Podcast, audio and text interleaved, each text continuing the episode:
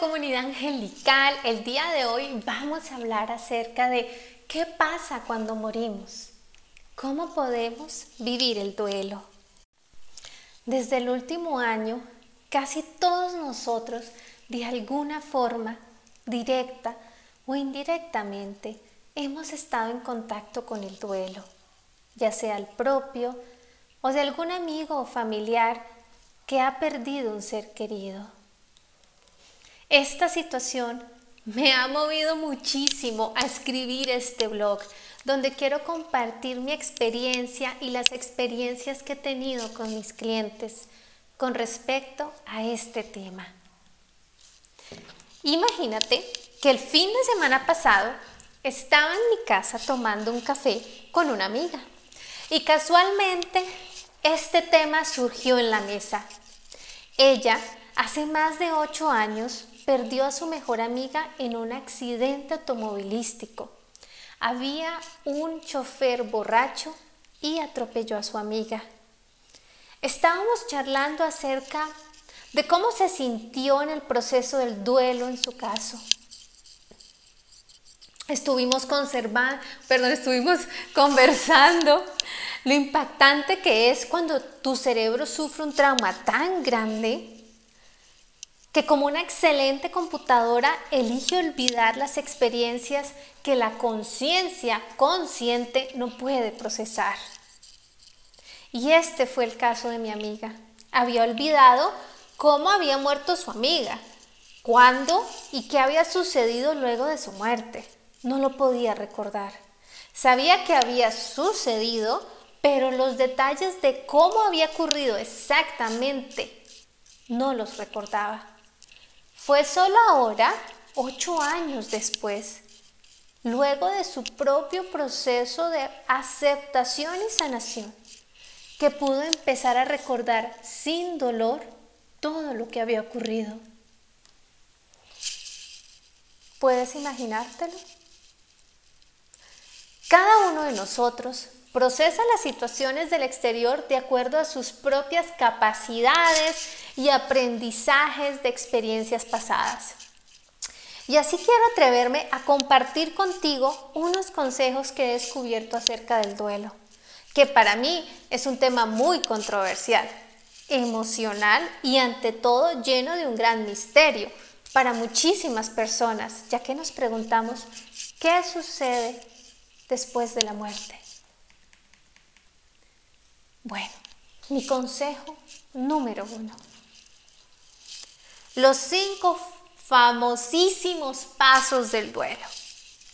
La negación, la ira, la negociación, depresión y aceptación. Encontrarás mucha literatura describiendo estos cinco pasos.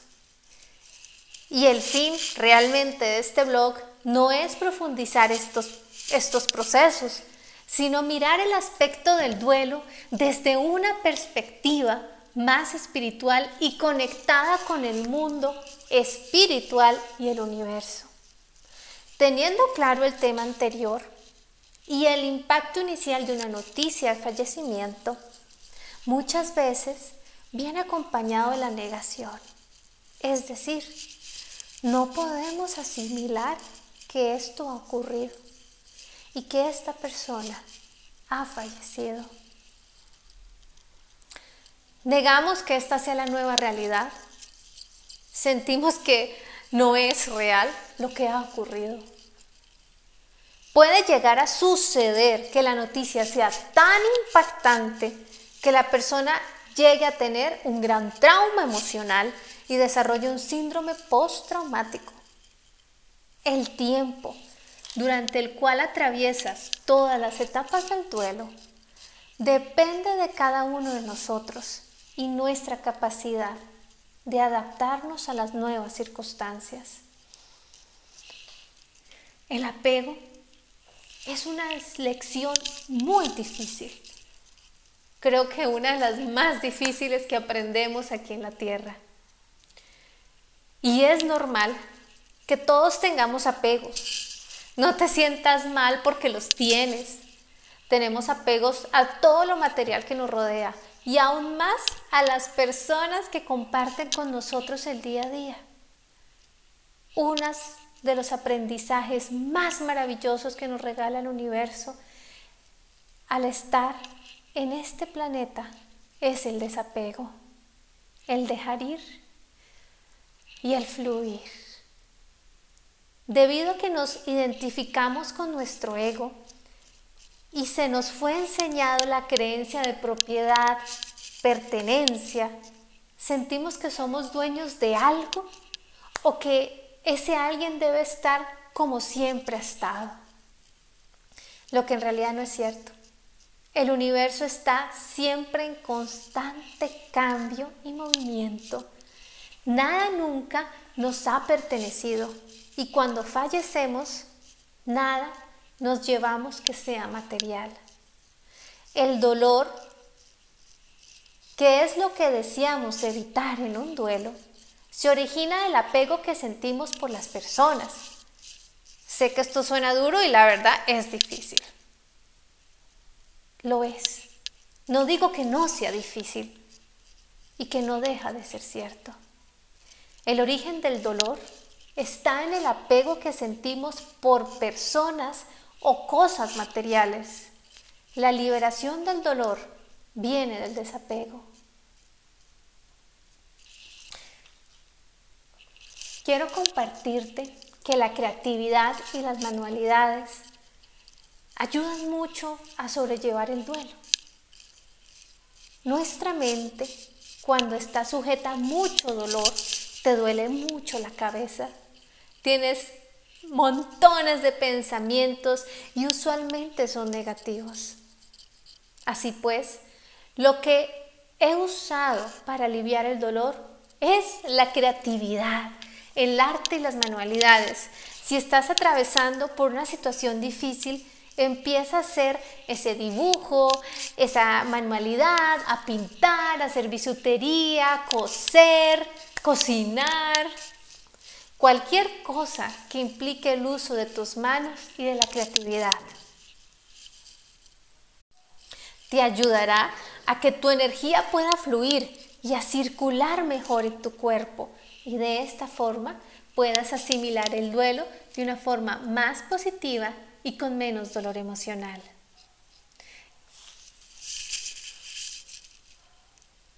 ¿Alguna vez te has preguntado qué sucede cuando falleces?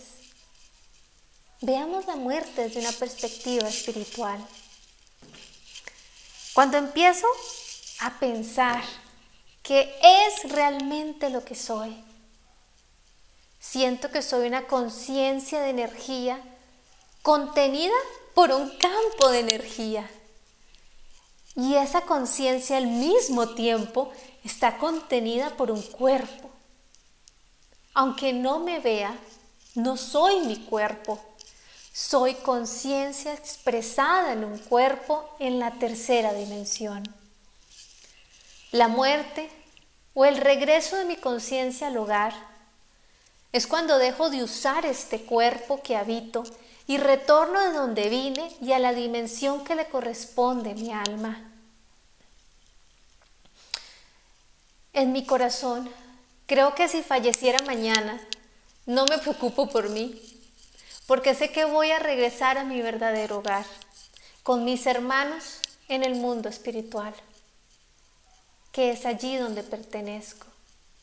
Me preocuparía más por el apego y el dolor que seguramente tendrán las personas aquí vivas que dejo en este planeta. La verdad, siento que estamos condicionados a sufrir cada vez que una persona fallece, como si estuviéramos programados por alguna creencia a que debemos llorar y sufrir porque esa persona ya no va a compartir con nosotros esta realidad.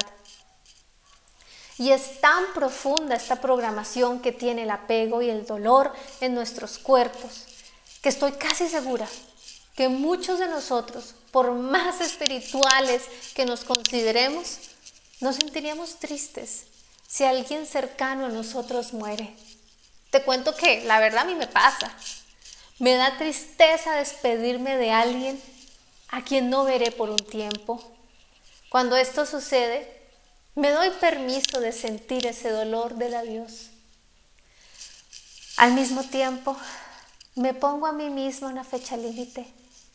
Así no me puedo quedar en el círculo del dolor, sino que me permito sentirlo y seguir adelante. ¿A dónde vamos cuando fallecemos? Yo me lo he preguntado muchas veces en mi vida. Y la verdad, en muchas ocasiones debatí conmigo misma. ¿Para qué había nacido? Si yo sentía que mi hogar y mi vida estaban en otro lado. Yo creo que cuando dejamos atrás este cuerpo, por la razón que sea, es porque ya hemos completado el conjunto de lecciones que teníamos en esta escuela que es la tierra. Y cuando terminas la escuela, muchas veces regresas a casa, vas a casa de vacaciones, antes de irte de nuevo a una escuela más avanzada. Siento que nosotros retomamos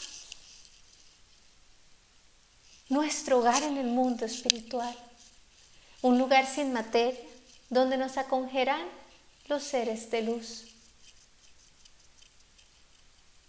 Siento que es un lugar donde ya no tendremos miedos. Y las emociones erráticas que experimentamos en la tierra, sino más bien experimentaremos un estado de conciencia de unidad con otras conciencias. Volveremos a casa y seremos recibidos y acogidos. Personalmente no creo en el cielo, al igual que lo escriben en las religiones, ya que percibo que ese cielo que describen en las religiones es solo para unos cuantos, unos cuantos especiales elegidos. Al contrario, yo siento que la experiencia que vives en el mundo espiritual es en coherencia con tu vibración. Si tu energía es baja, es porque has hecho cosas de baja vibración. Muchas almas escogen quedarse en la cuarta dimensión o tratan de quedarse aquí en la tierra, ya que el miedo al castigo supuesto de Dios o al mundo espiritual es muy grande. La experiencia que vivas cuando mueras será en concordancia con las creencias y programaciones que tengas al momento de fallecer ya que vivimos en un mundo cuántico, donde el pensamiento crea la experiencia. Y acuérdate que eres energía. La energía es la que crea el pensamiento, no el cuerpo.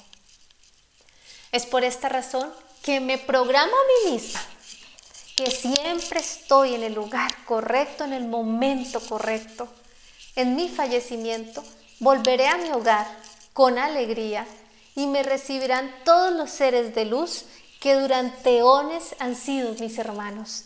Será una fiesta cuando regrese y todas las personas en la tierra se alegrarán porque he vuelto a mi hogar. Mi misión y mi trabajo en la tierra ha terminado amorosamente. Esa será mi programación para mi fallecimiento. ¿Cómo te gustaría ser la tuya? ¿Cuál sería la programación que te darías a ti mismo? Gracias por estar aquí. Soy Yadi Granada, tu coach angelical.